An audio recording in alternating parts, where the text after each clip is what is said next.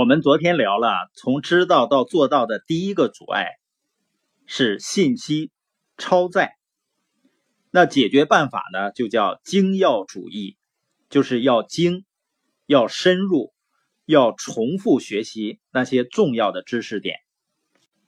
那我们看第二个阻碍我们从知道到做到的原因，就是消极过滤。什么是消极过滤呢？就是我们大脑啊，学习知识的时候有一个过滤系统，这个过滤系统呢，天然是负面的、消极的。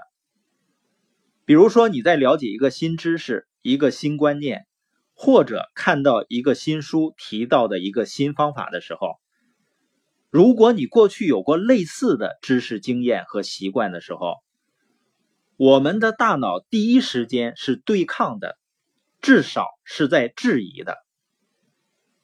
这样呢，就无形中阻碍了我们学习新知识的热情。从这一点上呢，你也可以理解为什么人们往往对机会是排斥的。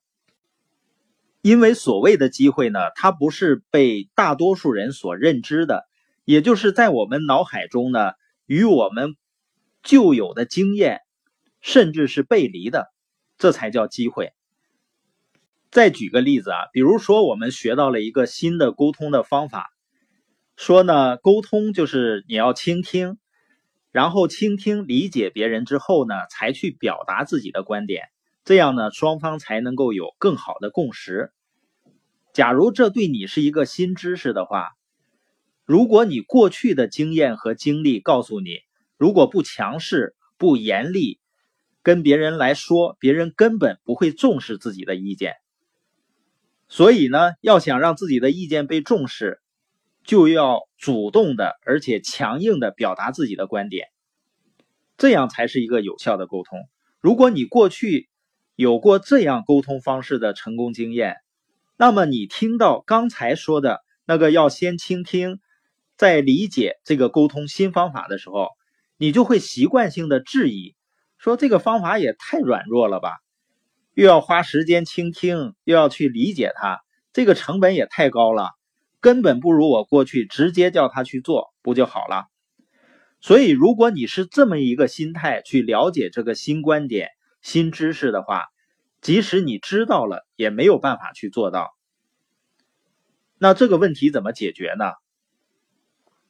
这里面有一个非常实用的解决方案，就叫绿灯思维。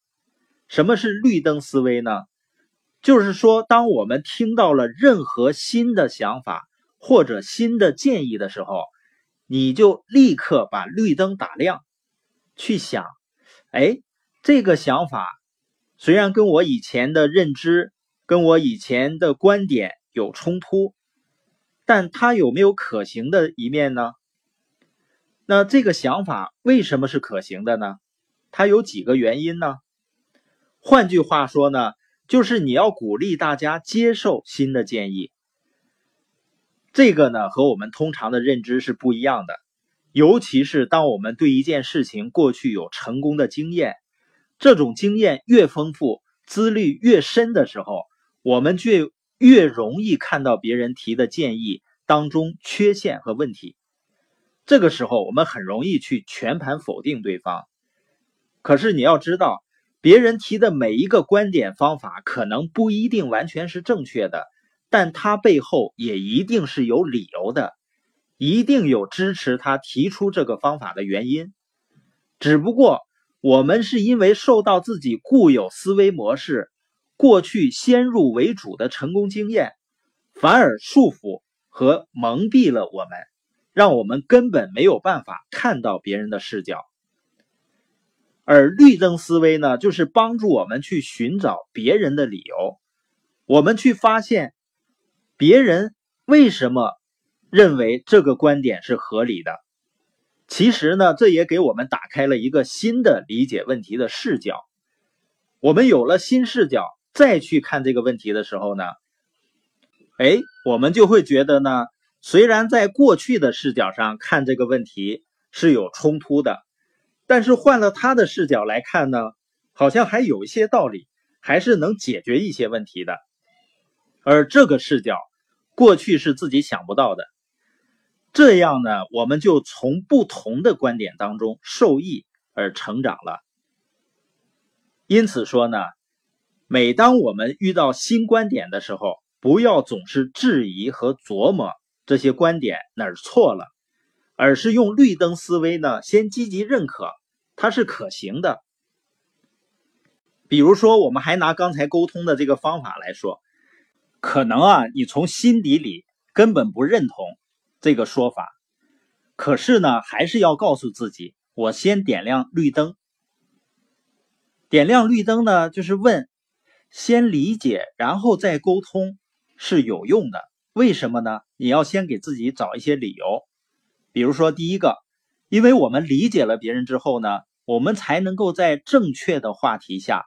讨论，有的时候你会发现，我们和别人争了半天，才发现争的不是一回事儿，就很耽误时间。如果能先理解呢，那就节省时间了。第二个理由呢，我们先理解、倾听再沟通呢，比较容易建立好的氛围，大家情绪呢都会比较好，这样呢，我们达成共识也比较容易了。当你找到这些的时候，哎。你发现，当我们找到这些理由的时候，你就可以理解对方了。可能这个方法它还是有价值的，至少在某些场景下是有价值的。所以呢，布兰加就建议我们，听到一个新观点的时候呢，把自己的第一反应从这个观点有问题，变成我怎么样能利用这个观点。如果我学会这个，会有什么收获？坚持这样去思考，一直用绿灯思维来思考，我们就会变成什么呢？反向偏执狂。什么叫反向偏执狂呢？我们都知道，偏执狂呢，就是说疯狂的坚持自己固有的意见、固有的思维。反向偏执狂呢，就是我们始终坚持用积极的思维和可行的思维。来看各种创造性的想法，这就是反向偏执狂。那你说这样是不是太违心了？你看明明有问题还不让我说，我只能说他好话，这样做真的对吗？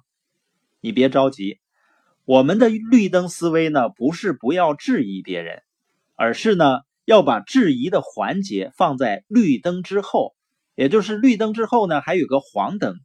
黄灯是干什么的呢？就是表达你对这个问题的质疑环节。所以不是我们不能表达质疑或者产生疑问，而是我们要在进行任何消极反馈之前，先在大脑做出积极反馈，先找出有积极作用的理由，再进行反馈。这样呢，你在给别人提意见的时候呢，别人也会更重视。因为他知道你先理解了他的一些观点，而且有时候呢，当我们把精力集中在寻找积极的可能性上呢，反而会有更多的创造性的方案。而轮到亮黄灯质疑的时候，反而想不出什么反对意见了。这样呢，彼此都充分的理解同一个问题，执行起来呢就容易的多了。因此呢，用绿灯。是为了打破消极思维的，是能够让我们改变从知道到做到的第二个方法。我不知道这一节呢我们会理解的怎样，但是我强烈建议您能够反复多听几次，五次、十次甚至更多。我相信呢，我们一定会有巨大的收获的。